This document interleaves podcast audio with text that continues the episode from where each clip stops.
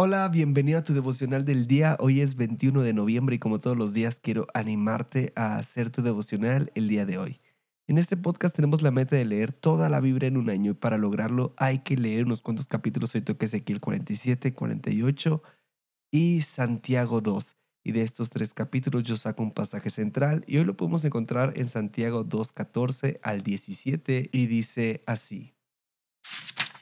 Mis queridos hermanos y hermanas, ¿De qué sirve si alguien dice tener fe, pero no demuestra buenas obras para demostrarlo?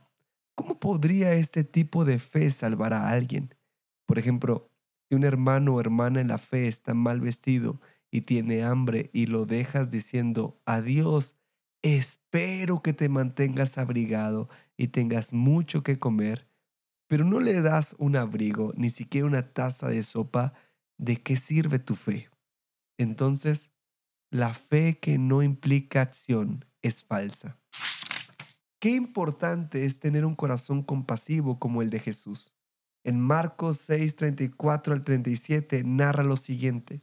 Cuando Jesús desembarcó y vio tanta gente, tuvo compasión de ellos porque eran como ovejas sin pastor. Así que comenzó a enseñarles muchas cosas.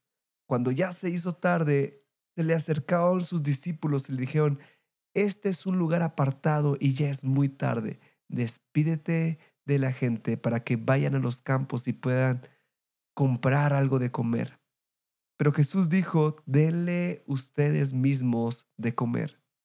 Y es la misma enseñanza que recibimos a través de esta lectura en Santiago.